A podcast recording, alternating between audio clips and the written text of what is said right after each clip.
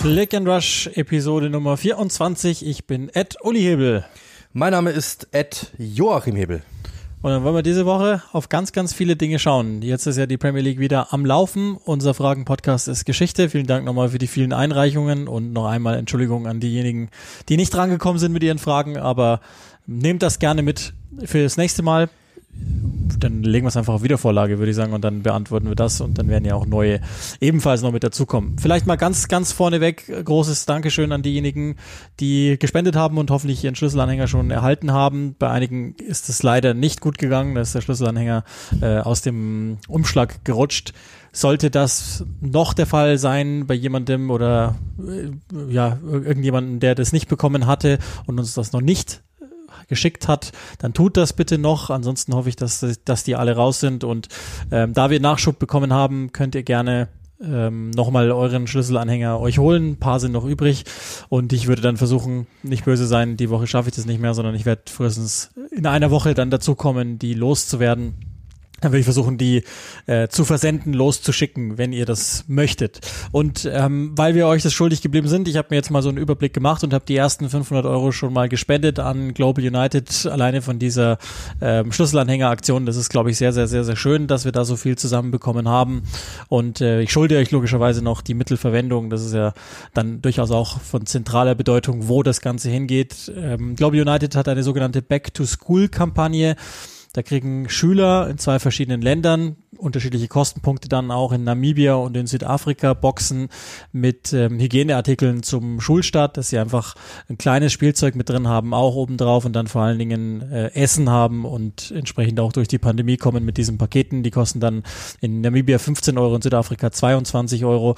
Ich werde dann auch nochmal im Nachklapp jetzt zum Podcast äh, posten, wo das hingeht. Ähm, Rainer, der dafür verantwortlich ist, hat uns Bilder geschickt, wo die kleinen Jungs und Mädels die Pakete in der Hand haben, um eben zur Schule Schule gehen zu können. Ich glaube, das ist ein sehr, sehr schönes Werk. Und Dinge, an die wir hier in Deutschland, Österreich, der Schweiz, wo ja unser Hauptsendegebiet ist, logischerweise nicht wirklich zu denken ist. Ähm, schöne Sache, dass wir das so haben machen können und auch im Namen von Global United nochmal großen Dank. Wenn ihr jetzt sagt, ist genau mein Ding, ich möchte da gerne nochmal was spenden, dann gerne, dann äh, schicken wir entsprechend einen Schlüsselanhänger raus. Geht natürlich auch, müsst ihr jetzt den Schlüsselanhänger deshalb nicht nehmen, aber ist, glaube ich, eine schöne Sache, dass, dass das Ganze wirklich einer richtig guten Sache ähm, zugute kommt und genauso ist es passiert. So, das dazu. Und dann ähm, gehen wir auch schon in den Teil des Podcasts rein, der euch am allermeisten interessieren dürfte, nämlich den sportlichen. Und da ist in der Woche einiges los, deswegen sollten wir auch gar nicht so richtig viel Zeit verschwenden. Schauen wir doch mal auf die Champions League. Die startet an diesem Dienstag, wird jetzt alles aufgeteilt inzwischen die Achtelfinals, aber relevant für diese Woche sind natürlich die zwei Spiele, die am Dienstag und am Mittwoch stattfinden. Zum einen Manchester City in Lissabon, soweit ich richtig informiert bin, glaube ich. Und ähm, Liverpool gegen Inter, das dann am Mittwoch. Dann fangen wir doch einfach mal an bei Manchester City gegen Sporting. Ist ja die große Frage gewesen bei den bei diesen ganzen Auslosungen, wie das alles läuft. Ähm, ist es ja dann zunächst Villarreal gewesen, jetzt ist es Sporting. Und sagen wir mal so, alles andere als ein klarer Sieg Cities würde wahrscheinlich verwundern. Ja, ich glaube schon, dass Lissabon, wenn man das so gesehen hat, zuletzt ähm, auch gegen Dortmund, dass die schon ärgern können, dass es aber im Endeffekt nicht reichen wird. Also äh, ich tippe mal so ein 3-0 oder so. Äh, also ich glaube, dass die schon ärgern werden. Die werden die eine oder andere Chance haben. Wenn sie die machen, ist eine andere Frage, aber ich glaube es nicht, ehrlich gesagt. Kannst mir auch nicht vorstellen. Also Amorim, dem werden ja jetzt ganz, ganz viele Seiten gerade in England auch gewidmet. Äh, zukünftiger Premier League Coach, so werden immer wieder Mourinho-Vergleiche gemacht, aber die werden ehrlicherweise bei jedem portugiesischen Trainer gemacht.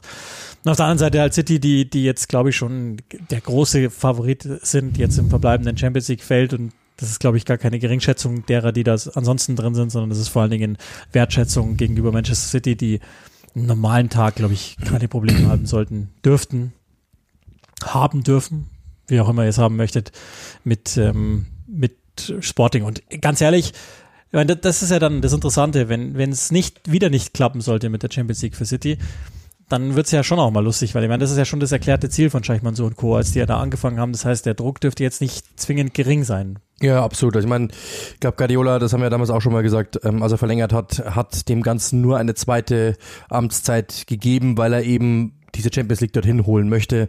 Äh, er hat es bei Bayern nicht geschafft. Er will es hier mit Sicherheit schaffen. Das, glaube ich, ist der Hauptgrund, warum er geblieben ist, warum er nochmal verlängert hat, weil er halt auch, glaube ich, sieht, dass die Mannschaft ist so gut wie selten zuvor, muss man klar sagen. Eine super starke Mannschaft, wahrscheinlich die beste der Welt momentan. Auch wenn er Aussage von ihm sagt, Chelsea ist momentan die beste Mannschaft der Welt, aber also das ist absolut kokettiert.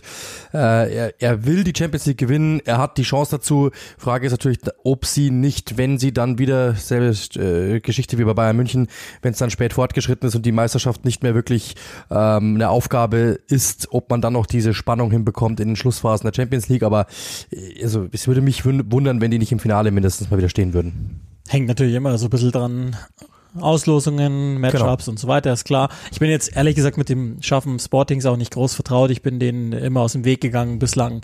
Die haben Dortmund äh, auf dem Gewissen in der Gruppe, wobei ich glaube, Dortmund sich selber auch irgendwie auf eine Weise auf dem Gewissen hat. Ähm, nichtsdestotrotz, also, das ist ja. Der Schiedsrichter auch. Ja, das auch. Aber es ist ja letztlich auch total gleichgültig, wenn wir da jetzt hinschreiben, äh, Matchup gegen City zu, wenn die, wenn die so spielen, wie sie an einem normalen Tag spielen, dann dürfte so ziemlich gar kein Team großartig äh, in zwei Spielen eine, eine Möglichkeit haben. Und davon gehe ich jetzt einfach mal aus. Wir wissen auch, in der Champions League ist das defensiv nicht so passiert, wie es in der Liga passiert ist, dass City wirklich da sehr, sehr häufig zu Null spielt und eigentlich im, im Grunde ausschließlich stabil ist. Das war so ein kleines Fragezeichen. Das letzte Spiel, das sie überhaupt verloren haben, ja, war gegen Leipzig. Das kann man, glaube ich, auch vernachlässigen, weil da waren sie ja schon durch. Also insofern glaube ich, muss man da gar nicht so richtig viele Worte darüber verlieren. Das verhält sich schon etwas anderes beim, beim Mittwochsspiel dann einer englischen Teilnehmermannschaft zum vierten Mal in fünf Jahren. Das habe ich nochmal nachgelesen. Sind jetzt mindestens vier englische Teams im Achtelfinale. Ich glaube ja auch nochmal, ähm, ja, Verdikt dafür, was wir euch ja Woche für Woche hier predigen, dass es äh, schon ziemlich sicher die stärkste Liga der Welt sein dürfte. Und Liverpool hat es zu tun. ja, ich wollte es ich wollt's mal etwas netter formulieren. Ich sage das jede Woche vor jedem Spiel. Das ist mein, mein Catchphrase. Ich muss natürlich darauf bestehen, sonst kriege ich Ärger mit mir selbst. also, nichtsdestotrotz, äh, Liverpool trifft auf Italiens Meister, aktuell Tabellenzweiten, äh, auf Inter. Ähm, ich habe mich gerade noch mal mit, mit einem italienischen Kumpel unterhalten, der, der sich Inter jetzt am Wochenende angeguckt hat und ähm, mir schon noch mal gesagt hat, dass die gut sind, bis sehr gut, aber er auch nicht zwingend Überzeugung hat, dass die das gegen Liverpool auf die Straße bringen. Also ähm, auch da, ich glaube Liverpool über, also die, die große Frage ist immer Mane Salah, aber alles in allem ähm, habe ich auch wenig Zweifel, ehrlich gesagt.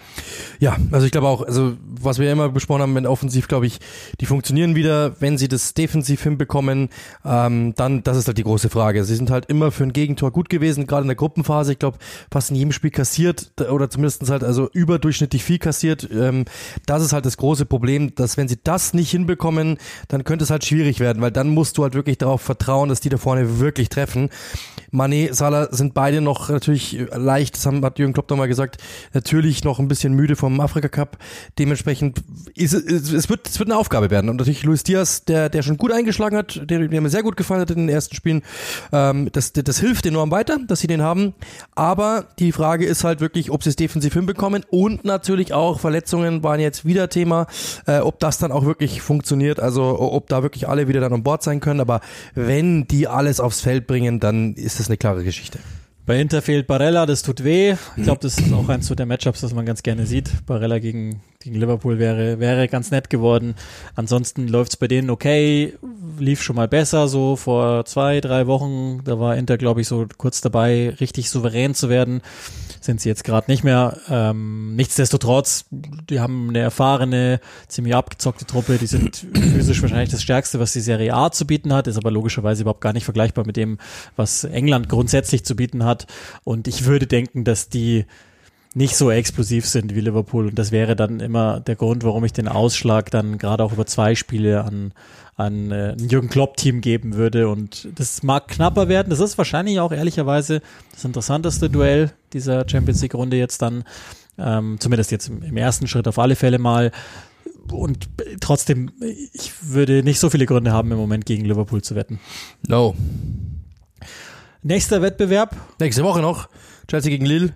Und ja. Atletico gegen okay. Man United. Muss sei, es, sei es einmal das, zur Komplettierung gesagt, genau. da, kümmern, da, kümmern, sich dann die Zukunftshebels drum. Heute ja quasi Manchester United äh, gegen Brighton in der Premier League, auch bei Sky übrigens. Gut, ich weiß jetzt nicht, ob der, ob der jetzt noch was hilft, aber genau, also United ist ja quasi diese Woche dann, das haben sie noch reingeschoben, äh, im Nachholspiel aktiv.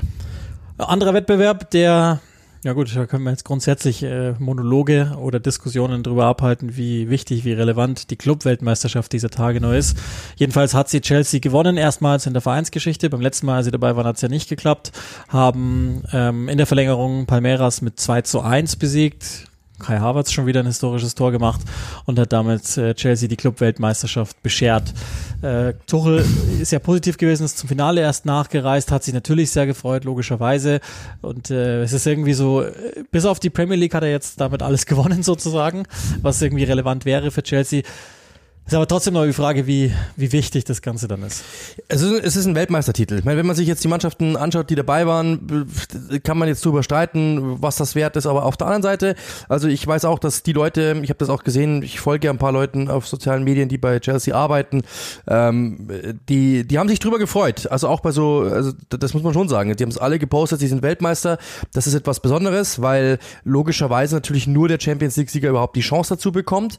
Dementsprechend ist das etwas schon herausragendes, etwas Seltenes und deswegen ist es klar, ist die Freude da. Ähm, wenn man natürlich dann äh, dieses Turnier, was ich in, in, der Vorbereitung spielen würde, ja, und man würde nicht Clubweltmeisterschaft drüber raus, draufschreiben, dann würde man sagen, Chelsea muss dieses Turnier gewinnen, keine Diskussion, und dann würde auch keiner irgendwie drüber sprechen, aber es ist ein Clubweltmeisterschaftstitel äh, und das wie gesagt, schaffen halt, schafft halt immer nur ein, ein Team. Meist natürlich der europäische, das ist klar, Vertreter, aber trotzdem Respekt dafür, dass man es geschafft hat. Und man muss Palmeiras auch erstmal besiegen. Das Finale war nicht so einfach. Und jetzt stelle ich dir die nächste Frage. Ist Kai Havertz jetzt die Chelsea-Legende schlechthin? Ja, ich habe gelernt in der Übertragung, dass er sich bei Chelsea sowieso als Führungsspieler etabliert hat und deswegen ähm, auf jeden Fall. Aber das ist, die Frage ist wirklich gestellt worden in England. Also er musste, er musste sich die Frage ja selber gefallen lassen, ob er jetzt eine, schon eine Clublegende ist, worauf er natürlich gesagt hat, ja, ich habe jetzt wichtige Tore gemacht und so weiter und so fort, aber Legende ist jetzt übertrieben. Aber witzig ist natürlich schon, dass das nach, das nach, wie lange ist es da? Zwei Jahre. Und dann ist er natürlich schon der, äh, ja gut, er hat die Medien seinen, auch seinen richtig Platz lustig. in den Geschichten. Also die, die Sache ist, um das abzurunden, Abramovic, dem war das schon, der war da, was ja auch nicht immer jetzt der Fall ist, hat natürlich auch mit Einreisebestimmungen zu tun, aber er war da, hat ja als Ziel ausgegeben, die fußballerische Weltherrschaft, jetzt mal, das ist von mir jetzt paraphrasiert, aber die fußballerische Weltherrschaft an sich zu reißen und das ist damit gelungen. Und ähm, ehrlich gesagt, ich glaube schon, dass, dass dem das wichtig war. Und ja, du sagst schon richtig, in einem Vakuum betrachtet muss Chelsea natürlich das Turnier gewinnen, das ist ja logisch. Aber du, sie, die reisen mitten in der Liga äh, in komplett anderes, äh, in eine andere Zeitzone. A, B, dann, okay, die ist jetzt nicht ganz so fies, aber es ist eine andere. B, dann äh, in, in andere Temperaturen, was ja nochmal extrem ist und müssen dann innerhalb kürzester Zeit diese Spiele bestreiten gegen Teams, die es diesbezüglich, glaube ich, leichter haben. Und ähm, Chelsea kommt ja eh jetzt auch nicht aus so einer ganz guten Phase und dieses äh, Finalspiel, da habe ich ein paar Minuten von gesehen, das war schon ziemliches Gemurkse. Und ich glaube aber trotzdem, ähm, Chelsea ist, also Liverpool hat den ja, glaube ich, dann vor zwei Jahren, das muss, muss ja so gewesen sein, gewonnen, den, den Titel. Ähm, oder was vor einem Jahr? Ich weiß nicht. Auf jeden Fall haben sie ihn gewonnen.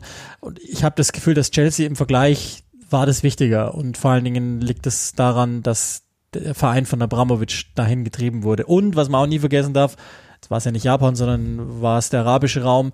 Es ist ja nie so verkehrt, wenn man da siegreich sich zeigt und von dann geht für sämtliche Marketing Aktivitäten. Ja, vor allem, also das hatte, was du, was du angesprochen hast, nochmal ganz kurz darauf ein, eingehakt. Chelsea hatte davor als einziges Team, glaube ich, alle Spiele durchgespielt, keinerlei, keine Absage.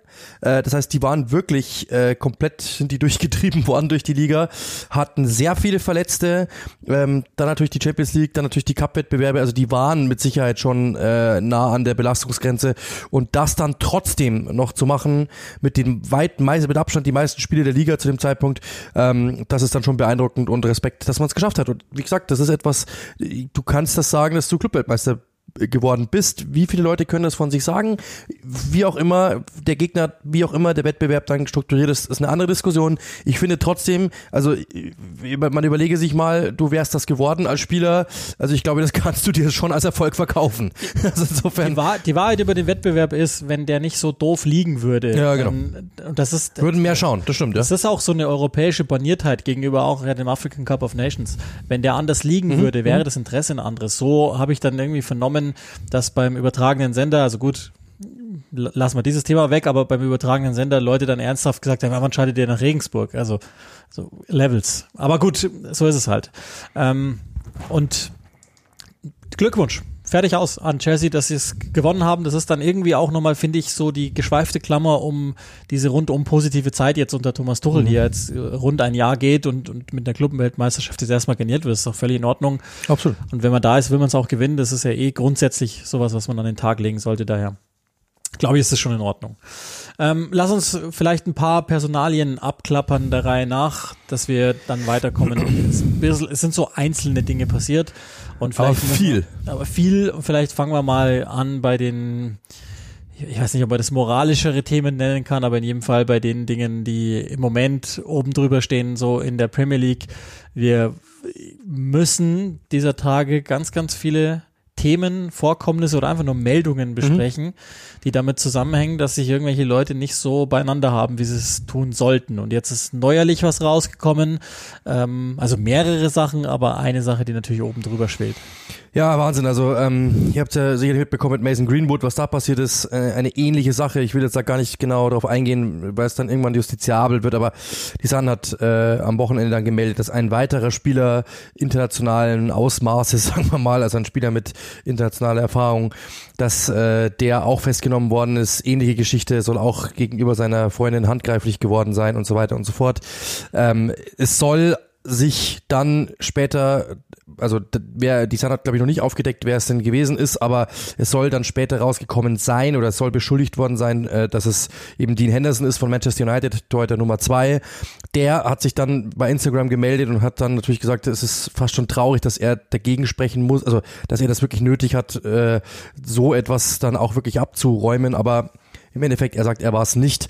Da ist dann die Frage, ähm, also ich glaube, das ist jetzt erstmal meine Einschätzung, dann können wir gleich weitergehen, aber ich glaube nicht, dass die Sun etwas erfindet, um da jetzt äh, irgendjemand, also dass man jemanden unbegründet ans Bein pinkelt, glaube ich nicht weil dafür, die Sun ist mit Sicherheit kein, kein nettes Blatt, brauchen wir gar nicht drüber reden, aber die wissen schon auch ganz genau, dass das natürlich, also die wissen ganz genau, was das machen würde mit ihrem Haus, wenn sie einfach was erfinden würden. Da bin ich mir ziemlich sicher. Und ich, da musst du schon äh, gewisse Anzeichen haben oder musst irgendwie was gesteckt bekommen haben, dass du sowas meldest. Ich glaube, sowas erfindest du nicht. Nee, denke ich auch. Also es ist ja so ähnlich wie, wie sich das in Deutschland mit der Bild verhält. Man kann da glücklich sein mit oder nicht. Genau. Aber was sie und die wissen, die Regel wissen, was wissen, sie tun. Sie, ja. äh, die Frage ist, wie sie es tun. Das ist dann ja. die andere Diskussion. Darüber kann man streiten. Mir gefällt das auch nicht, wie sie es machen, aber ich glaube, die wissen, was sie tun und die haben gute Kontakte. Ich bin gespannt, wer es dann ist, ob es wirklich dann Dean Henderson war, der natürlich jetzt erstmal sagen muss, ich war es nicht, logisch, weil dessen Instagram wird übergelaufen sein. Aber das war mal der erste Punkt, ähm, der dort rausgekommen ist. Äh, wahnsinnig spekulativer Raum, aber äh, schon wieder Manchester United, die kommen auch kein Stück zur Ruhe. Das ist echt auch erstaunlich und ähm, ist jetzt natürlich nicht in der ganz gleichen Größenordnung wie Mason Greenwood und man soll sowieso solche Dinge nicht miteinander vergleichen. Das wäre, glaube ich, absolute Bagatellisierung. Nichtsdestotrotz schon, schon äh, hat schon irgendwie Geschmack das Ganze und ähm, ich weiß gar nicht, was man da an der Stelle wünschen soll wie man das Ganze abbinden soll, weil ähm, letztlich irgendwie hoffen, dass es nicht passiert ist, ist ja nicht möglich, sondern oder auch hoffen, dass es er nicht ist, sondern jemand anders, finde ich an der Stelle auch doof, weil das ist ja an sich vollkommen gleichgültig, sondern ich hoffe und wünsche mir, und das ist vielleicht das, was dann oben drüber steht über der ganzen Sache, ich habe das Gefühl, dass manchmal äh, Fußballer in England, das hat positive wie negative Auswüchse, aber Fußballer in England haben schon nochmal ein anderes Ansehen als in Deutschland. Das heißt, sie werden äh, wirklich eher verehrt als in Deutschland, wo es vielleicht mehr der Neid ist. Das ist jetzt wahnsinnig verallgemeinert, aber ich hoffe, ihr wisst, worauf ich hinaus will. Und das bedeutet, dass sie in allen Lebenslagen manchmal extra Würste bekommen oder das Gefühl haben, sie dürfen sich extra Würste rausnehmen und dass sie vielleicht sogar über dem Gesetz stehen. Larger than life sagt man dann ganz gerne mal in England zu. Und Kurt Zuma ist so ein Beispiel auch, ne? Kann man vielleicht dann auch nochmal ganz kurz ah, besprechen. Ja, äh, es, geht, auch das hat überhaupt gar nichts miteinander zu tun. Das sind komplett voneinander isoliert zu betrachtende Dinge. Nichtsdestotrotz, es hat, spielt irgendwie in die gleiche Kerbe rein, dass ich das Gefühl habe, sag mal, da drehen jetzt alle durch. Haben die sie nicht alle? Oder ist es einfach nur der Grund, dass die inzwischen dumm genug sind, um das halt alles aufnehmen ähm, zu lassen, beziehungsweise dass die Technik das halt möglich macht, dass andere das aufnehmen können. Und es war früher auch schon so, das weiß ich nicht, aber es ist schon auffällig, dass in diesen Tagen, Wochen, Monaten offenbar alle sie nicht mehr alle beieinander haben. Ja, also ich habe es gerade noch mal nachgelesen. Äh, also die die Sun hat es natürlich nochmal aufgenommen, auch dass, dass Henderson dort äh, gesagt hat, er war es nicht und schreibt dann nochmal drunter, dass eben ein, ein Fußballer festgenommen worden ist. Die wissen mit Sicherheit, wer das ist und die wissen dann natürlich auch, dass es Henderson nicht war oder zumindest gehen sie darauf nicht ein. Ist ja ein Zeichen dafür, dass er es nicht war oder dass sie zuerst mal nicht darauf eingehen wollen. Ist ja egal. Fakt ist, Kurt Zuma zum Beispiel, wir haben ja, wir kommen ja gleich noch dazu, Jack Grealish, der ja auch betrunken aus einem Nachtclub gezogen worden ist. Guardiola, der darauf antwortet, warum habt ihr mich nicht mitgenommen? Ähm, das ist natürlich nochmal so eine Geschichte. Dann nächste Geschichte, die wir auch noch gleich, die, die wir auch noch damit reinnehmen können, ist, ist äh, Jordan Pickford, der ja eine Schlägerei in einer Bar hatte. Das ist auch gerade ein riesengroßes Thema ist äh, in England, dass äh, dort natürlich ist eigentlich total Wahnsinn. Die haben ihn, die haben ihn veräppelt, weil er so kurze Arme hat und daraufhin äh, muss da eine Schlägerei ausgebrochen sein. Also erstmal die große Frage, warum bist du in einem Pub um die Uhrzeit, ist dann die andere Frage. Aber okay, das, okay, das, das sei ihm auch gegönnt, alles gut. Fakt ist, ähm, es passieren halt Dinge, ja. Die, das sind alles jetzt natürlich nicht vergleichbare Fälle. Darüber müssen, müssen wir uns natürlich im Klaren sein. Äh, Kurzuma tritt eine Katze. Also ähm, dann gibt's Schlägereien in der Bar, dann gibt's einen, der ist besoffen in der Bar, dann gibt's Übergriffe ähm, gegenüber Lebenspartnern das natürlich ist, ist das alles nicht die gleiche äh, Kategorie, natürlich ist es nicht alles die gleiche Schwere der Tat, brauchen wir gar nicht drüber reden. Und natürlich sind alle erstmal unschuldig, solange sie nicht, äh, solange sie nicht vom, äh, vom Gegenteil überführt worden sind. Trotzdem fällt, wie du eben sagst, schon auf, dass sich die Spieler momentan Dinge rausnehmen, die einfach unfassbar sind. Und man muss auch sagen, das sind Dinge, und da muss man England kritisch sein. Ich bin großer, wir, ihr wisst es, sonst würden wir diesen Podcast nicht machen. Wir sind große Fans dieser Liga, wir sind große Fans dieser Nation, dieses Landes, dieser Kultur, alles okay. Aber das ist etwas, das würde in Deutschland so nicht durchgehen. Bin ich mir ganz sicher. Jeder Spieler, jeder einzelne Spieler, der so etwas der so etwas ähm, abliefert, der würde in Deutschland mit Sicherheit also wahrscheinlich sogar von dem, von dem Verein mit Sicherheit mal ähm, disziplinarisch bestraft werden, brauchen wir gar nicht drüber diskutieren, aber der würde wahrscheinlich, bin ich mir fast sicher, sogar suspendiert werden, wenn nicht sogar entlassen werden. Also die Kurzuma geht vielleicht gerade noch oder sowas, aber so ein Jack Grealish, das wäre ein Aufschrei, der nach Definition geht. Aber da muss man halt schon sagen, die Engländer nehmen das ein bisschen lockerer was jetzt nicht unbedingt gut ist, weil klar, man kann sagen, du hast eine zweite Chance verdient und so weiter, aber das sind natürlich schon Vorbilder für junge Spieler das ist, die verdienen einen Haufen Geld. Ich bin da eigentlich kein Freund davon, das zu sagen, weil es sind trotzdem Menschen. Aber auf der anderen Seite, die müssen natürlich schon irgendwo wissen, was sie mit ihren Taten tun und was sie mit dem Geld auch was ihnen natürlich dann weggenommen wird. Das müssen die schon auch wissen. Jetzt kann man natürlich sagen, na ja, lass die doch mal, alles okay. Aber so ein Kurt Zuma, sei mir bitte nicht böse, aber ähm, der wird, im Endeffekt wird dagegen, klar, gibt's dann irgendwie, gab's dann von äh, irgendwelchen Tierschutzverbänden, hey, das geht nicht und so weiter und so fort. Aber das wurde nicht größer irgendwo, ähm, dem wurde nicht größer nachgegangen. Für mich ist das, für mich ist das äh, genauso schlimm oder ist, ist, ist ähnlich schlimm, als wenn hätte einem Menschen etwas getan. Ich finde, das ist einfach das allerletzte. Und sich dann hinzustellen und zu sagen, sagen, ähm, ja, macht ja nichts, sorry, ist mir passiert, ich werde das nie wieder tun. Das ist halt das große Problem. Denen wird es so durchgewunken und im Endeffekt weiß, und das ist in England halt so, weiß in einem halben Jahr keiner mehr, was da ist, sondern es wird einfach ein Witz drüber gemacht. Das ist halt die englische Kultur. Das wird dann, natürlich wird vielleicht irgendwann mal, gibt's dann irgendwann, ja, ich übertreibe jetzt bewusst, aber es ist so, wird es irgendwann mal einen Fan-Call geben von irgendwelchen gegnerischen Fans, die schreiben, Kurt Zuma kickt nur die Katze. Kann sein, ja, aber so, so tickt der Engländer. Aber eigentlich wird die, die Tat an sich nicht bestraft und auch, glaube ich, gar nicht so ins Gedächtnis gerufen, was für eine Sauerei das da gerade war. Und jetzt reden wir hier über eine Katze.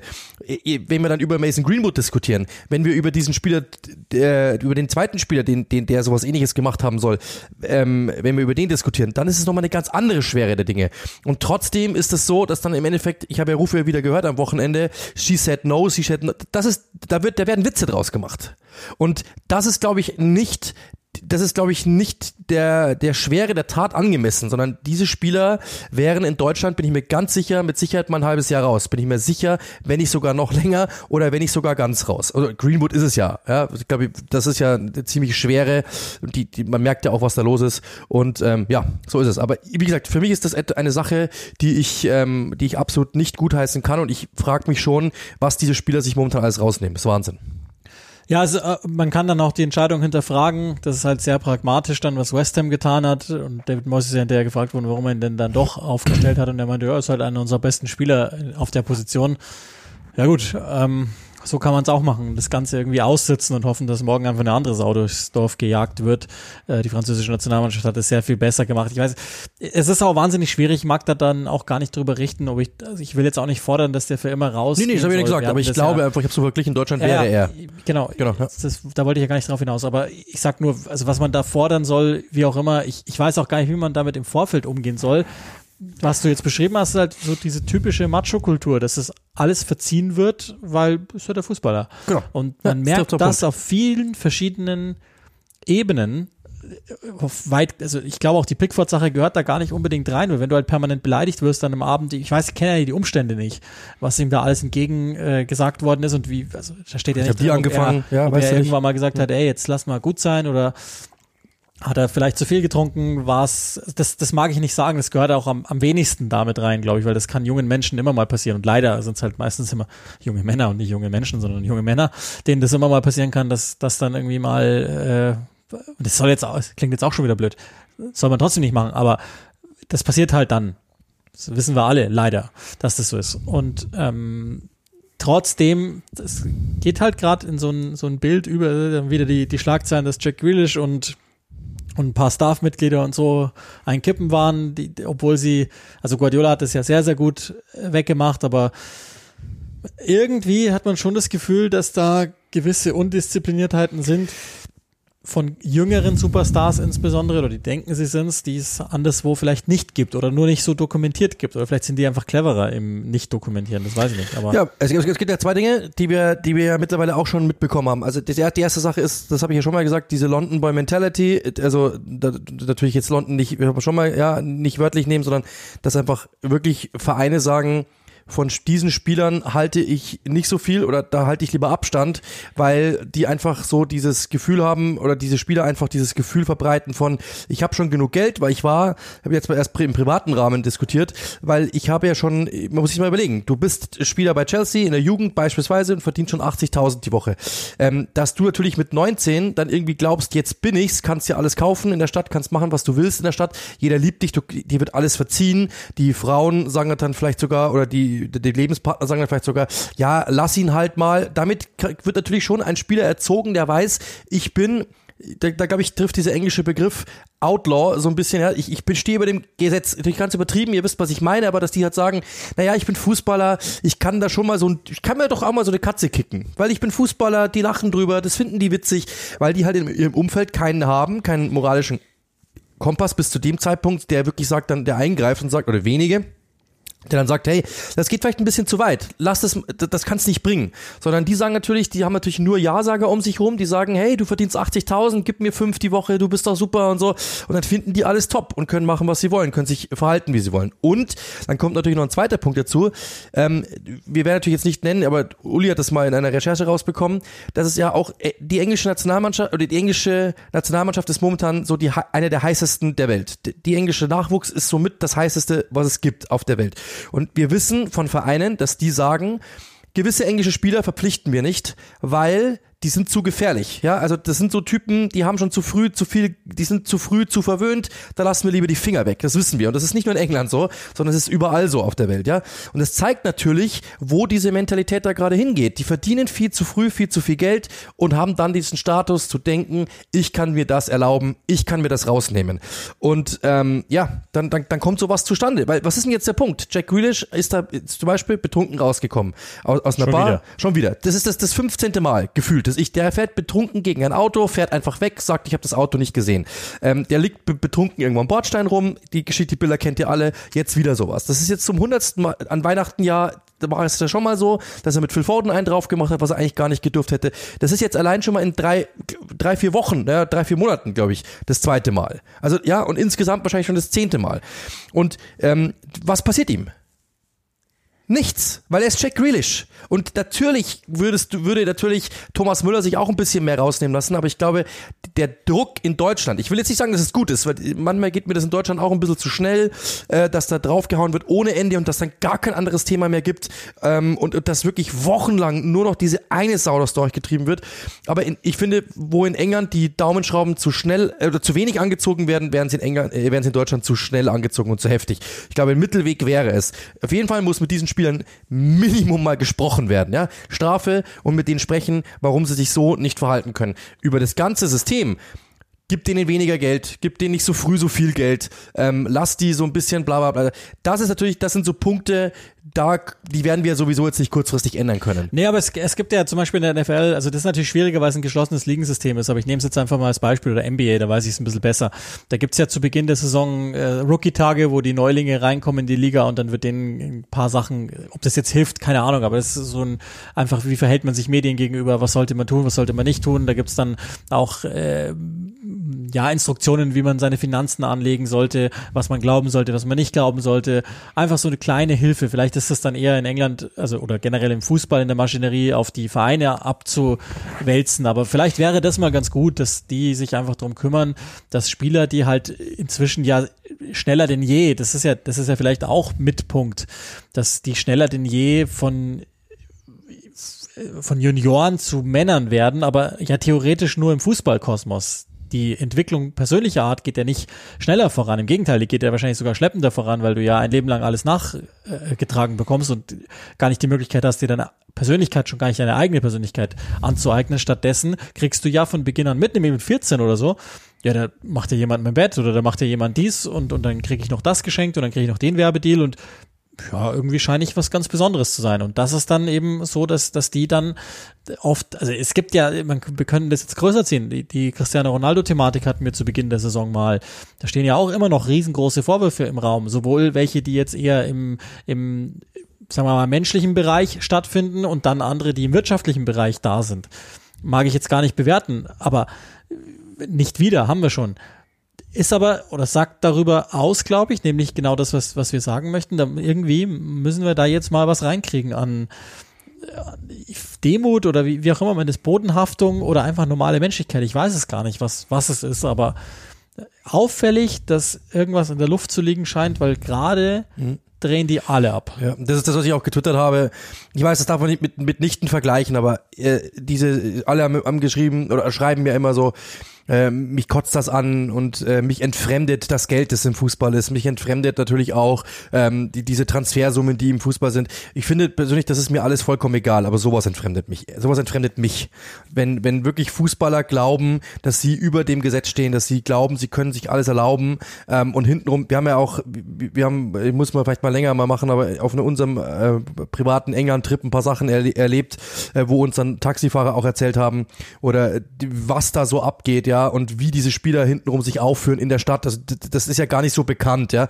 Und es sind jetzt auch keine justiziablen Dinge, aber die, was die sich erlauben, wann die wo in der Stadt unterwegs sind ähm, und so weiter und so fort, mit wem die unterwegs sind, wie die mit ihren Begleitungen umgehen und so weiter, da, da habe ich Geschichten gehört von einem Taxifahrer, das ist Geist, also das war so ein Limousinenfahrer, das ist geisteskrank. Und das ist eben genau der große Punkt. Das entfremdet mich, ja, weil das kriegt man alles gar nicht so mit, aber dass diese Typen halt wirklich glauben, sie seien dort über dem Gesetz und dass sie sich alles erlauben können, nur weil sie halt 3,50 Euro verdienen, ähm, das, das, das, das finde ich ist einfach, das, das ist das allerletzte, weil äh, die, glaube ich, gar nicht verstehen, in welcher privilegierten Lage sie sind, sondern die glauben, das ist God given und das ist eben nicht so. Ja, und das Traurige ist, es ist nur eine Dunkelziffer. Genau. Die wir eben. kennen.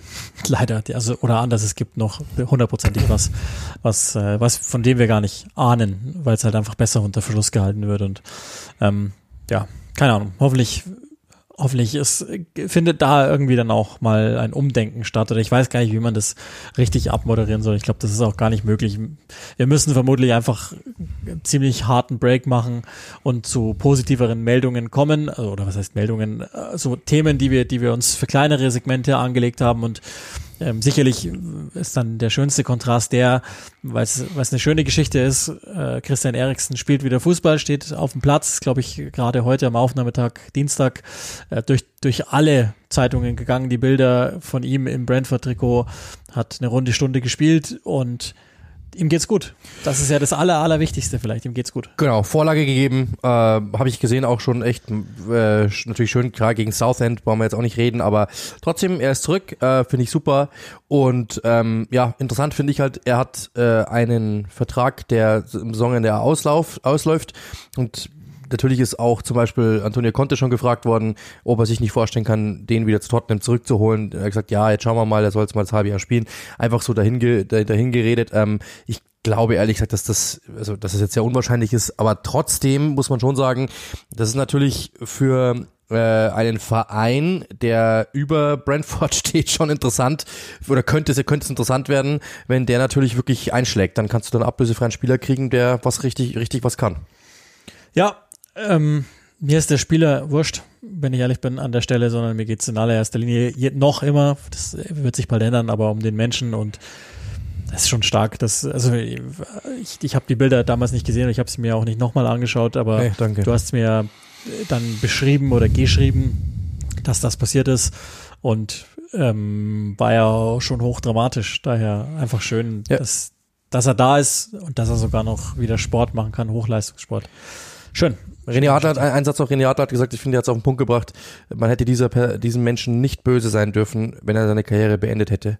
Ähm, absolut richtig. Äh, und auch er hat ja, äh, in, das habe ich jetzt auch wieder nachgelesen, dass er während, also er im Krankenwagen war, noch seine, seine Schuhe hergeschenkt hat und gesagt hat, ich werde sowieso nie wieder Fußball spielen. Und das ist schon ein kleines Märchen, dass er es jetzt wieder tut. In dem Sinne, willkommen zurück. Ähm, auch einer, der zurück ist, auf einer anderen Ebene, selbstverständlich ganz, ganz andere Ebene, nichtsdestotrotz. Einer, der gerade Herzen zurückgewinnt oder wiedergewinnt, weiß ich nicht. Auf jeden Fall in Birmingham gewinnt er sie wahrscheinlich erstmals. Philipp Coutinho macht Spaß und ist irgendwie, man sieht so, was die Magie mal an dem ausgemacht hat einst, was in Barcelona ja, wenn überhaupt, nur noch in Spurenelementen zu erkennen war. Ja, Wahnsinn gegen Leeds. Ähm, unter der Woche, am Wochenende ja dann gegen Newcastle verloren, aber und auch nicht wirklich, da, da hat man ihn gar nicht gesehen, aber da hat man bei Aston Villa kaum jemanden gesehen. Aber das, dieses Spiel war schon, finde ich, sehr beeindruckend, weil er zwei Tore vorgelegt hat für äh, Jacob Ramsey, eins selber gemacht und das habe ich, also ich habe selten eine Leistung gesehen, die so individuell herausgestochen ist in der Premier League zuletzt wie das, weil der halt wirklich ähm, da hat wirklich alles gestimmt und er hat wirklich ähm, in, in, in ganz anderen Raum und Zeitsphären gearbeitet als die anderen. Er war schneller, er war intelligenter, er hat Lücken gesehen, er hat genau das gemacht, was du machen musst und jeder einzelne Ball war wirklich gestochen scharf, jeder Abschluss war gestochen scharf. Das war wirklich eine mega herausragende Leistung und ich freue mich wirklich, dass wir den so wieder auf der Fußballbühne haben. Ja, ist echt cool. Hoffentlich kann das bestätigen. Einfach nur. Ich glaube, das wäre auch für Aston Villa und dann nochmal neuerlich für die, für die Premier League. Echt wahnsinnig cool. Äh, eine Transfersache, die aufgeschwillt ist, haben wir uns auch, deswegen nehmen wir es jetzt mit rein. Äh, wir sind ja eigentlich außerhalb der, der absolut akuten Transferphase, aber es gab einige Anfragen dazu. Das scheint also ein Thema zu sein, was euch umtreibt. Das ist also sozusagen ein erweiterter Fragen-Podcast irgendwie doch geworden. Ähm, Juri Telemanns ich glaube, das ist ziemlich klar, dass der nicht mehr so glücklich ist bei Leicester. Der hat wohl Interesse geweckt bei größeren Vereinen. Für uns jetzt in allererster Linie relevant sind die zwei großen, die an ihm interessiert sein sollen. Liverpool und Manchester United. Ich glaube, dass er beiden helfen würde, dass beide sich grundsätzlich vorstellen könnten, ihn haben zu wollen, ist, ist klar. Aber ähm, das ist natürlich die Frage, was, was jetzt mit dem passiert oder ob überhaupt was passiert. Aber ich glaube, das, das Ob können wir fast sogar streichen. Das ist ziemlich klar, so wie Leicester sich entwickelt, dass er sich gegenteilig äh, entwickeln muss. Genau, und der Vertrag läuft 2023 aus. Also natürlich ist das interessant, wenn man sich das dann überlegt, da geht dann das letzte Transferjahr, also kann es sehr gut sein, dass die im Sommer ihn verkaufen müssen, ähm, vielleicht sogar, weil um, um dann nochmal Geld ähm, zu holen. Ich weiß, dass, das habe ich damals mal gelesen, so ein längeres Stück, dass er sich ja schon des Öfteren mit anderen Teams beschäftigt hatte, aber dann immer gesagt hat, nee, ich fühle mich hier wohl, es passt alles, ähm, wir spielen um die Champions League mit und das hat ihm ganz gut gefallen, er war total gesetzt und auch, das hat er gesagt, er will halt nicht schon wieder umziehen, ziehen, sondern ähm, er hat jetzt die Kinder gerade eingeschult und so. Er, er will dort einfach bleiben. Es hat ihm gefallen, die Fam der Familie hat es gefallen. Deswegen äh, ist er erstmal geblieben. So, aber ich glaube, dass jetzt, wie du eben sagst, die Entwicklung bei Leicester geht streng ins untere Mittelfeld. Ähm, dann ist natürlich auch er jetzt im letzten Spiel dann ähm, erstmal auf die Bank gesetzt worden gegen Liverpool, weil es geheißen hat, so quasi hat im, im Cup nicht konzentriert genug gegen den Ball gearbeitet, war nicht ähm, richtig mit Spannung unterwegs. Und ähm, das sind so Dinge, glaube ich, die da natürlich nochmal Feuer äh, irgendwie entfachen. Und das haben wir letztens mal schon gehabt, wenn du einen Spieler als Wijnaldum-Ersatz haben könntest als verspäteten, dann wäre das Juri, Juri. Also der passt da rein wie die Faust aufs Auge bei Liverpool, finde ich. Frage ist, ob sie das Geld ausgeben möchten, weil ich glaube, so 60 wird der schon kosten, wahrscheinlich 40 bis 60. Äh, für 45 haben sie ihn gekauft, also das wird mit Sicherheit nicht darunter sein, weil er hat sich entwickelt. Also würde ich mal 60 sagen, vielleicht so um die 65, 60. Und ob Liverpool es halt investieren möchte, ist die Frage. Wenn sie das tun wollen würden, überragend. Bei United finde ich persönlich, weiß ich nicht, ob das der Typ ist, den du brauchst, weil es ist ja wieder, der ist ja mehr Fred als Sechser gefühlt, also so eher so ein Box-to-Box-Guy. Ich weiß nicht, da glaube ich, also da, wär, da wäre mir ein Declan Rice lieber, ehrlich gesagt, wenn ich es mir aussuchen könnte. Und ähm, das ist halt die ganz große Frage dann. Aber ähm, die, also den, für den würdest du einen Platz finden, sagen wir es so. Das ist jetzt nicht die Diskussion, aber ich glaube, du bräuchtest trotzdem nochmal einen defensiver Herren hinter ihm, der abräumt. Bei Liverpool in diesem Konstrukt mit diesem Dreier, mit dem Dreier-Mittelfeld und Fabinho dahinter leicht versetzt, glaube ich, würde besser passen. Ja, das hätte schon so seinen Reiz, wenn der da hingehen würde. Ich meine, wenn der wirklich dann auf den Markt kommt, dann wird sein Berater wahrscheinlich mal etwas lauter werden und dann wird es auch noch andere Vereine geben, die da logischerweise Interesse hätten. Aber ich glaube, er ist jetzt in einem Alter, wo er, wo er, also die Zwischenstation Leicester hat für ihn funktioniert. Ich glaube, das kann man dann schon mal festhalten. Nicht mehr ganz so auf dem Peak, wie es bei ihm auch mal war. Das hängt ja dann auch immer zusammen mit der Mannschaftsleistung, ist ja völlig logisch, aber der muss jetzt einen Schritt machen. Ich glaube, das ist auch in Ordnung, den jetzt zu tun. Und ähm, das ist eh auch eine spannende Sache jetzt bei Leicester, wie sich da alles entwickelt hängt irgendwie auch mit der Personalie Brandon Rogers zusammen und so, aber das muss man mal an anderer Stelle machen, wenn es denn reinpasst. Ist auch jetzt noch nicht voll akut, aber die, die Zeichen, glaube ich, die zeigen schon, dass es jetzt, das es sah schon mal besser aus bei, bei Leicester und das meine ich jetzt wirklich. Gerade die Art und Weise auch, ja. ja. Also das genau. ist ja, das, die so, die strampeln ja wirklich gegen die Wand. Bringt, das bringt einfach, momentan kommt wenig bei raus. Ja, noch so ein Thema, ähm, wir, wir haben uns ja jetzt beide oder du beschäftigst dich ähm, mit Manchester United. Im Übrigen. Ich würde Niklas Süle noch schnell reinbauen. Also das würde ich. Ja, machen wir das. Ähm, also Niklas Süle ist, wisst ihr alle, ist zu Borussia Dortmund mhm. gewechselt. Ähm, der es gab auch immer mal wieder Gerüchte, dass oder Gerüchte, Vermeldungen, wie auch immer, dass äh, der ein Thema in England gewesen sein soll. Das können wir auf jeden Fall mal ausschließen. Das ist nicht zur Debatte gestanden, dass er sich äh, mit mit England beschäftigt hat, mit der Premier League beschäftigt hat, sondern es war schon immer die Idee, in Deutschland zu bleiben, sozusagen, dass ihr das auch mal gehört habt. Äh, sind einige drauf aufgesprungen, einfach, glaube ich, weil sie es vermutet hatten, dass ja bei Chelsea die Spots frei werden weil Rüdiger noch nicht verlängert hat und eventuell das auch nicht tut, keine Ahnung, ähm, weil Christensens Vertrag ausläuft und ich glaube, da, also ich weiß nicht, aber das sehe ich eher nicht mehr, dass der den Vertrag verlängert, das, da habe ich irgendwie das Gefühl, dass sich das in eine andere Richtung auseinanderdividiert und ähm, ich denke mal, dass da einige gedacht haben, okay, wenn, wenn der gewisse Gehaltsforderungen haben soll, dann können die ausschließlich in der Premier League erfüllt werden. Und der Körper würde war, passen. Genau, es war wohl aber nicht die Idee, genau. noch nicht die Idee, vielleicht kommt es auch nochmal irgendwann, aber im Moment war das wohl nicht die Idee. Und das sind auch keine Vermutungen von Uli, sondern das ist äh, wirklich fundiert. Ähm, das ist äh, schon eine Information, die ihr äh, als, wie sagt man, verbrieft ansehen dürft. So. So, ähm, dann, genau, also bei dem Verein, bei dem wir waren, Manchester United, da gab's also äh, schwierig. Es, da wird's einfach nicht ruhig. Äh, auf viele verschiedenen Ebenen haut es nicht hin. Paul Scholes, bei allem Respekt, hat sich wieder bei Ralf Rangnick geäußert und, und irgendwelchen Käse, also Paul Scholes ist auch inzwischen echt nur noch ein besserer Troll.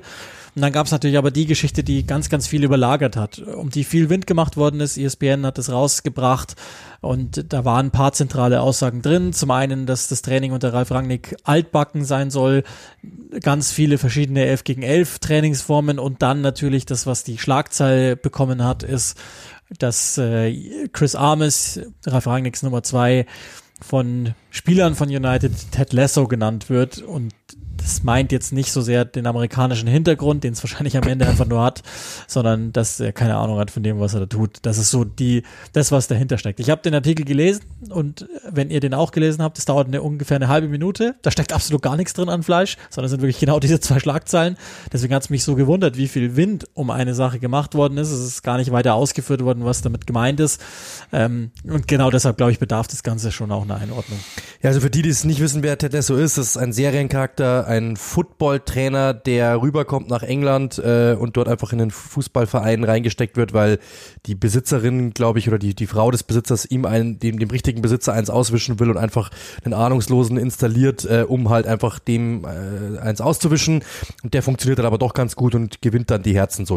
Aber im Endeffekt geht's halt darum, er hat keine Ahnung von dem, was er tut, weil er ist Footballtrainer und kein Fußballer. So, und ähm, das ist natürlich dann bei Chris Armis, äh, US-Amerikaner, der rüber, der jetzt Co-Trainer ist, okay. Ähm, ich habe mir den Gary Neville Podcast angehört und ich finde, den könnt ihr euch eins zu eins dazu geben, wirklich eins zu eins. Ähm, und deswegen zitiere ich den mehr oder minder und paraphrasiere ihn so ein bisschen. Äh, das ist einfach eine absolute Respektlosigkeit, egal ob, ob egal wem gegenüber, das ist dein Vorgesetzter und du hast sowas nicht zu sagen. Und das ist Rumgewitze dahinter rum.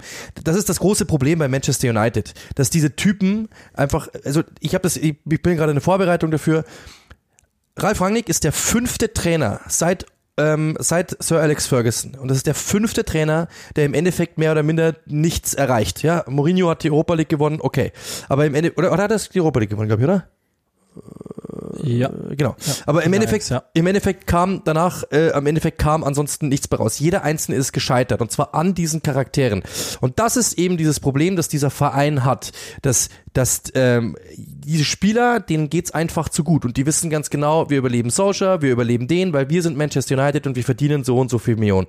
Und das ist das große Problem dieses Clubs, dass du dir es wirklich rausnimmst, jemanden so zu beschimpfen, zeigt einfach oder so zu bezeichnen und das auch nicht nur einmal sagst, sondern da ging es ja darum, dass es öfters passiert sein soll, sagt auch Gary Neville, oder dass es wirklich ein Running Gag geworden ist. Das finde ich ist eine absolute Dreistigkeit, weil ähm, das zeigt ja, wie ernst die ihre Vorgesetzten nehmen, nämlich gar nicht. Diese Idee, die Ralf Rangnick da hat, die wird quasi mehr oder minder ja, weggewischt in dem Moment, als er angekommen ist. Und natürlich auch über die Trainingsformen, da habe ich mich auch schon gerade damit beschäftigt. Ähm, Ralf Rangnick wollte, dass sie offensiv besser werden und defensiv weniger kassieren. Das funktioniert beides, wird besser, Schritt für Schritt. Aber das muss im Endeffekt halt auch, das dauert ein wenig. Sie haben so viel Torschancen rausgearbeitet in den letzten drei Spielen wie überhaupt nicht zuvor in dieser Saison und sie kassieren weniger Gegentore. Trotzdem lassen sich die Spiele noch zu leicht nehmen. Aber warum? Sie haben die letzten beiden Spiele sind sie jeweils in Führung gegangen. Er hat es eh gesagt, glaube ich. In elf der 13 Spiele sind sie in Führung gegangen und haben aber trotzdem nur sechs davon gewonnen. Da muss man sich mal überlegen.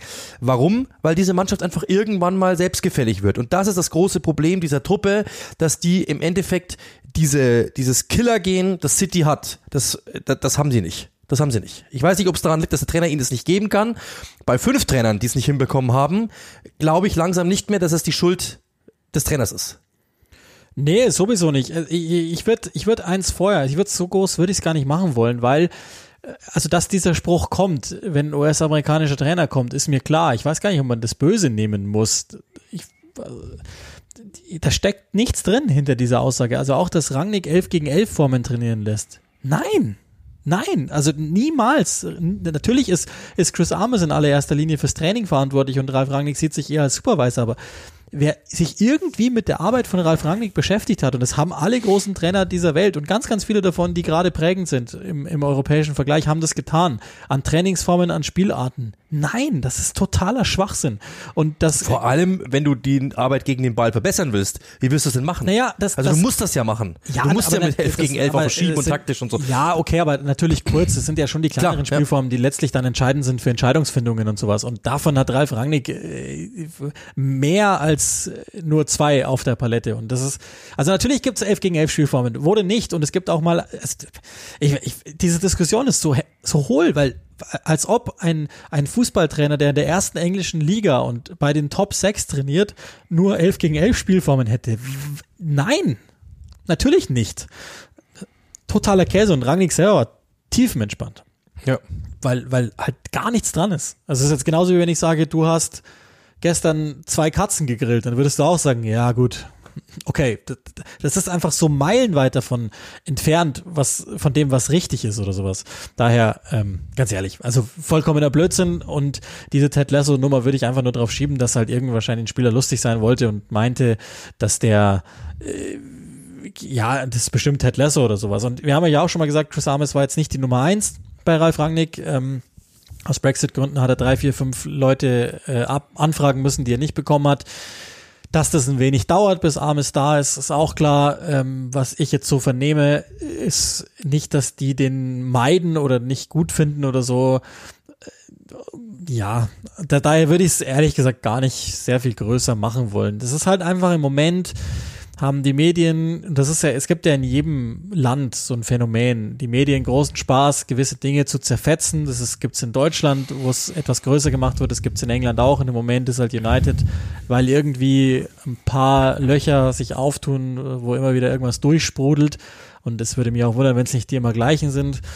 Und da ist halt jetzt in dem Fall äh, durchgekommen, dass jemand nicht so glücklich und zufrieden ist mit dem, was da passiert. Aber, ey. aber egal wie, wann, wo, wie, weshalb, warum, ja. Äh, wichtig, unwichtig, äh, passiert, nicht passiert, egal wie, wann, wo, was, ja, alles egal. Ähm, wie sollst du mit dieser Mannschaft arbeiten, wenn du ständig Unruhe hast. Und zwar nicht nur im Sinne von, ja, Mai, da passiert mal irgendwie was Kleines, sondern es passiert, also das mit Dean Henderson musst du wegmoderieren. Äh, ob es war oder nicht, andere Diskussion, aber du musst es weg, du musst es wegdiskutieren. Äh, dann hast du diese Geschichte mit Lesso, dann kommt ein Paul Scholes von der Seite, der dir irgendeinen Quatsch reinredet, dann gibt es irgendwelche Typen, die sagen, Cristiano Ronaldo passt nicht diese Mannschaft, muss da raus ähm, und so weiter und so fort. Du hast nur Ärger in dieser Mannschaft, das muss man mal ganz klar sagen. Und äh, also ich beneide Ralf Rangnick gerade nicht und jetzt muss man aber mal, wenn man einfach nur drauf schaut, was haben sie denn sportlich gemacht?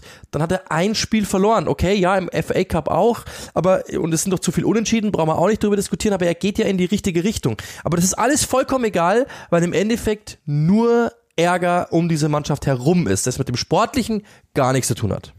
Ja, und, und ich meine, das muss man ja auch nochmal sagen, wenn, wenn man das, äh, also wir sind ja, du bist dann, wenn ihr, je nachdem, wann ihr es hört, heute verantwortlich dafür. Im Übrigen sieht man das nicht in UK im Fernsehen, sondern nur in Deutschland. Also auch da, es geht euch ziemlich gut hier. Ähm, und, und ich war es beim letzten Spiel dann. Und eins ist ja klar, die, die, es haben sich ein paar Dinge grundsätzlich verändert. Das, es, es kann nicht sein, dass, dass das Team plötzlich alles verloren hat. Die, die spielen eine halbe Stunde richtig, richtig, richtig gut. Sancho hat die beste Phase bei United, seit er da ist. Fertig. Und äh, dann auf einmal passiert was und sie werden wieder schwach. Und trotzdem ist die defensive Stabilität deutlich besser gegeben und da sind taktische Abläufe deutlich klarer erkennbar, als es noch vorher bei Solskjaer waren. Harry Maguire. Das, das, genau, dann sind halt einzelne Dinge dabei, die einfach nicht gut aussehen. Das ist auch nicht immer alles tippitoppi, das ist schon klar. Aber dass eine defensive Grundordnung zu erarbeiten nicht sexy ist im Training, ist mir auch klar. Klar. Und das gefällt halt einigen da jetzt nicht, aber das sind halt Dinge, die sie in den letzten Jahren grundlegend versäumt haben und da muss jetzt halt einer ran. Und ich will erst auch damit gar nicht sagen, dass Ralf Rangnick alles richtig macht. Also er hat ja selbst auch das System jetzt schon umgeändert weil er offensichtlich der Meinung ist, gut, so läuft's nicht, wie ich mir das vorgestellt habe. Da muss ich es halt anders machen. Ich habe andere Spielertypen, deshalb muss ich deren Stärken besser akzentuieren und muss dafür sorgen, dass sie auf ihren besseren Positionen spielen, auch wenn er das grundsätzlich sich anders vorgestellt hätte. Und Wo wäre die Position von Harry Maguire deiner Meinung nach? Ja, das ist, das ist ja auch so ein Thema. Also meine, Rangnick ist ja, das muss man ja sagen, er, der macht es ja sehr, sehr gut öffentlich, wie ich finde. Bei all dem, bei all dem Käse, der ihm da so entgegenschwappt, ist ja schon erstaunlich, wie ruhig der da bleibt und hat er jetzt auch immer zugegeben, dass es schon mal bessere Phasen gab. Kleiner Spoiler, ich glaube, dass er darüber nachdenkt, den auf die Bank zu setzen. Ähm, kann ich auch verstehen. Vielleicht ist das auch das, was Harry Maguire zum Zeitpunkt seines Schaffens gerade braucht, eine Pause. Ich war, irgendwie habe ich das Gefühl, dass bei dem ganz viele Dinge zusammenlaufen und man darf nie vergessen, Fußballer ist auch manchmal ein Mensch. Absolut, aber sein No-Look-Tackle gegen Breuer am Wochenende war beeindruckend. Ja, da sah echt gegen gerade gegen den sah, also ich habe dann gelesen, dass, dass einige geschrieben haben von Chelsea, boah, der entwickelt sich aber gut. Ja, war schon waren schon keine so schlechten Aktionen von Breuer, aber äh, schon auch von Gnaden seines Gegenspielers. Das war, glaube ich, auch das maximale Mismatch für, für Henry Maguire. Aber gut, nochmal nochmal anderes Blatt Papier, auf, auf dem wir da unterwegs sind. Wir haben nichts gesagt. Nee, also nur, nur wir, das wird, das verkommt ja jetzt langsam hier auch zum Manchester United Only Podcast, weil es halt jedes, jede Woche, Weil es jedes gibt so viel. Wochenende gibt es diese Ja, ganzen kleinen Und auch Dinge, nicht kleine Meldungen, sondern es sind große Meldungen und da kann man nicht drum rum. Wir können jetzt nicht sagen, die ignorieren wir. Deswegen lass uns einmal ganz schnell, wir sind ja schon wieder total out of time, aber lass uns ganz schnell einmal ähm, zur, zur so, sozusagen zur Aktualität kommen und nochmal gegen Ende der Tabelle blicken. Wir haben eine Meldung, wie auch immer, eine Aussage im Interview noch nicht besprochen, aber eigentlich haben wir sie schon besprochen. Das heißt, Click and Rush Hörer und Hörerinnen sind eh schon cleverer als der Rest. War eine große Schlagzeile nach dem Kicker-Interview von Ralf Hasenhüttl, dass er damit liebäugelt, seine Karriere nach Vertragsende 2024 zu beenden. Nicht mehr was anderes zu machen, sondern zu beenden. Wenn ihr diesen Podcast aufmerksam verfolgt und verfolgt habt, dann wisst ihr das sowieso schon. Seit zwei Jahren, glaube ich, oder? Wann hast du das, das erste Mal gesagt? ja, ich ich glaube glaub, glaub irgendwie vor, also ja, so ein Jahr oder so ist es, glaube ich, her. Da, da habe ich das schon mal so angedeutet, dass dem so ist. Also dann wisst ihr das schon, das ist jetzt keine Neuigkeit. Ich musste dann auch nochmal nachschauen, ob er es jetzt wirklich vermeldet hat oder nur damit liebäugelt und dann habe ich mir gedacht, ja, alles entspannt. Jedenfalls, ähm, mega Entwicklung, die, glaube ich, können wir aus der Abstiegszeit mal, mal rausholen. Die haben jetzt United wieder ein tolles Spiel geliefert. Das Comeback gegen Tottenham war sensationell. Wenn man dann die Bilder sieht und, und Hasenmittel gehört hat danach, dann komme ich nicht auf die Idee, dass er wirklich schon aufhören will. Ich glaube, dann würde man denken, der hat locker noch zehn Jahre in sich, aber vielleicht ist genau das der Grund, dass er so viel investiert. Weiß ich nicht. Ähm, das, das sei nur das eine. Und dann gibt's ja wieder die Meldungen von ähm, Leeds und Marcelo Bielsa, dass da eventuell sich im Sommer etwas auseinander ähm, dividiert. Genau, also es soll, also er, er verlängert der Verträge immer was kurzfristig und hat ja letzte Saison gab es die Diskussion ja auch schon ähm, und und äh, immer nur am Jahresende und immer nur ein Jahr und da gab es jetzt die Diskussion, dass ähm, es Leeds halt einfach momentan nicht mehr klar genug und schnell genug geht ähm, und dementsprechend überlegen sie andere Trainer anzufragen. Unter anderem äh, wurde äh, ähm, Ernesto Valverde genannt, das das ist einer der Trainer, die genannt worden sind und ich glaube Koberan war der andere, kann es sein, äh, der schon mal Co-Trainer unter ihm war, ist ist ein weiterer gewesen und der dritte fällt mir jetzt gerade nicht mehr ein, vielleicht finde ich ihn noch. Ähm, das sind die, das, also es gibt auf jeden Fall äh, momentan gerade dort Diskussionen, dass man, und das kann ich natürlich schon verstehen, dass wenn ein Verein natürlich sagt, hey, ähm, da will der Trainer gehen und er verlängert nicht, was machen wir denn, wenn er geht? Und momentan muss man auch sagen, ist so eine kleine Spirale nach unten sowieso zu erkennen dass dann man, vielleicht man schon auf die Idee kommen könnte, zu sagen, okay, ähm, ja, dann, dann, dann, dann bereiten wir uns schon mal vor. Jesse Marsh ist der Dritte. Äh, dass man eben sagte, ich, ich äh, überlege mir, wir, wir bereiten uns einfach schon mal vor. Vielleicht, dass Bielsa geht, vielleicht, wenn er geht. Oder vielleicht überlegen wir uns, das ist ja auch eine Möglichkeit, dass, dass, dass sie sich überlegen und sagen, ähm, wir rutschen jetzt ab. Ja, wir sind äh, Rang 15, wir waren letzte Saison Rang 10 um diese Zeit. Warum bereiten wir uns nicht ähm, auf, auf eine Zukunft vor ohne Bielsa, weil eine Sache muss man schon sagen, die sind natürlich entweder hopp oder top in diesem Bielsa-System. Und warum nicht vielleicht einen Trainer holen, der ein bisschen mehr Stabilität von Grund rauf verspricht und nicht ganz so aufs Ganze geht wie Bielsa. Ich glaube, das ist eine ganz gute Formulierung. Und das könnte ich mir schon vorstellen, dass man vielleicht mal momentan so einen, so einen Zwiespalt hat. Auf der einen Seite Legende, wir würden den gern halten, die Fans lieben den. Auf der anderen Seite, so gut läuft's momentan gar nicht. Und was ist, wenn er geht? Und dass diese beiden Dinge gegenüberstehen und dass man sich da jetzt momentan überlegt, was man tun möchte. Ja, das, also ich meine, Anfang dieser Saison, als sämtliche Saisonvorschauen und so kamen, und da war es halt Ende Juli, hat er zwar schon gearbeitet, aber noch immer keinen Vertrag unterschrieben. Und ich glaube, irgendwann hast du es satt als Verein. Genau. So gut das alles sein mag und so viel man ihm verdankt, dass man irgendwann sagt, Genau. pass auf, wir können jetzt auch nicht ewig so weitermachen, sondern wir sollten irgendwie schauen, da mal etwas, den nächsten Schritt zu machen sozusagen. Und ich sage jetzt einfach nur mal so, Lucien Favre, ja, in Anführungszeichen, ähm, dieses, dieses, dieses Gehen, ähm, dieses Gehen gehen, ja, so sagt ich, ich hau einfach in den Sack, ich habe keine Lust mehr. Das ist bei Bielsa schon da. Also das, das haben wir schon mal erlebt, dass er irgendwann einfach sagt, dann nicht. Also wenn der nicht mehr glaubt, die Mannschaft erreichen zu können, wenn der nicht mehr glaubt, dass die Spieler ihm folgen, wenn er nicht mehr glaubt, dass der Verein ihn äh, wirklich total unterstützt, total hinter ihm ist, oder wenn er glaubt, seine Idee zündet nicht mehr, dann ist der so uneitel und sagt, ich gehe. Und da bin ich mir ganz sicher, das kann von heute auf morgen sein. Also ich hatte nach diesem 0 zu 7 schon, äh, also ich hätte mich jetzt nicht gewundert, sagen wir so. Das, es gibt so Trigger Points, wo der, glaube ich, sagen könnte, das war's. Ja, denke ich auch. Und nichts ist für immer. Das wissen wir spätestens seit Cody Rhodes der AEW gekündigt hat. Daher Absolut. Soll, sollte auch nochmal, das schockt mich total, während der Podcast-Aufnahme reinkommen. Schockt mich total, das solltet ihr unbedingt wissen. Und wenn ihr nichts damit anfangen könnt, dann seid froh darüber, dass ihr die richtigen Prioritäten in eurem Leben setzt und nicht mit so einem Käse euch beschäftigt. Ähm, genau, das, das soweit und dann ähm, vielleicht noch ganz knapp zum Ende. Äh, wir sind nämlich schon wirklich. Die absolute Lieblingsmeldung und die müssen wir dir natürlich äh, hinlegen, weil ich bin natürlich gestern auch angeschrieben worden, ähm, was, was da so der, was, was, was du davon hältst. Deswegen müssen wir das in aller Größe hier ausbreiten. Das, das hat er, hat er absolut verdient. Und zwar gestern hat, ähm, ich glaube, ähm, wer, wer was, wer was nochmal, der den, den Tweet ursprünglich abgesetzt hat? Es ging irgendwie um, es ging irgendwas um Odell Beckham Jr., der den Super Bowl gewonnen hat. Und dann hat Piers Morgan. Nee, aber zuerst, zuerst war es doch äh, Gary Lineker, der geschrieben hat, David Beckham ist einer der größten nee, aller nee, Zeiten. Nee, nee, nee, es war so, der, es gab diesen Odell Beckham-Tweet, den hat Piers Morgan geteilt und geschrieben, ach, guck mal, ein Beckham trifft ja doch den Ball und kann gewinnen oder so. Ah, okay. Dann hat Lineker das wiederum genommen und gemeint, so, äh, ja. man mag den mögen oder nicht mögen, aber das ist einer der besten und feinsten Fußballer, die wir je hatten. Und dann kam äh, Piers Morgan wieder mit der Antwort, so sinngemäß, einer der überbewertetsten Spieler in unserer Geschichte.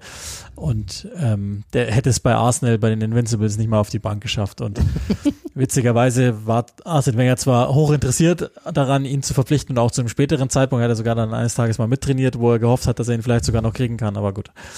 Ähm, ja, aber keine Ahnung, was soll ich sagen. Piers Morgan ist wir, wir, mussten dir das natürlich hinlegen. David Beckham als absolut überbewerteten Spieler und nicht mal bankwürdig bei Arsenal. Äh, also äh, jetzt mal jetzt mal ernsthaft eingeschätzt, die Bank von Arsenal bei den Invincibles war nicht mal gut. Ja. Also nur mal, nur mal so, ja. Also der, das, das ist komplett Schwachsinn. Das ist komplett Schwachsinn. Das, das können wir gleich mal. Also schaut euch die Bank mal an.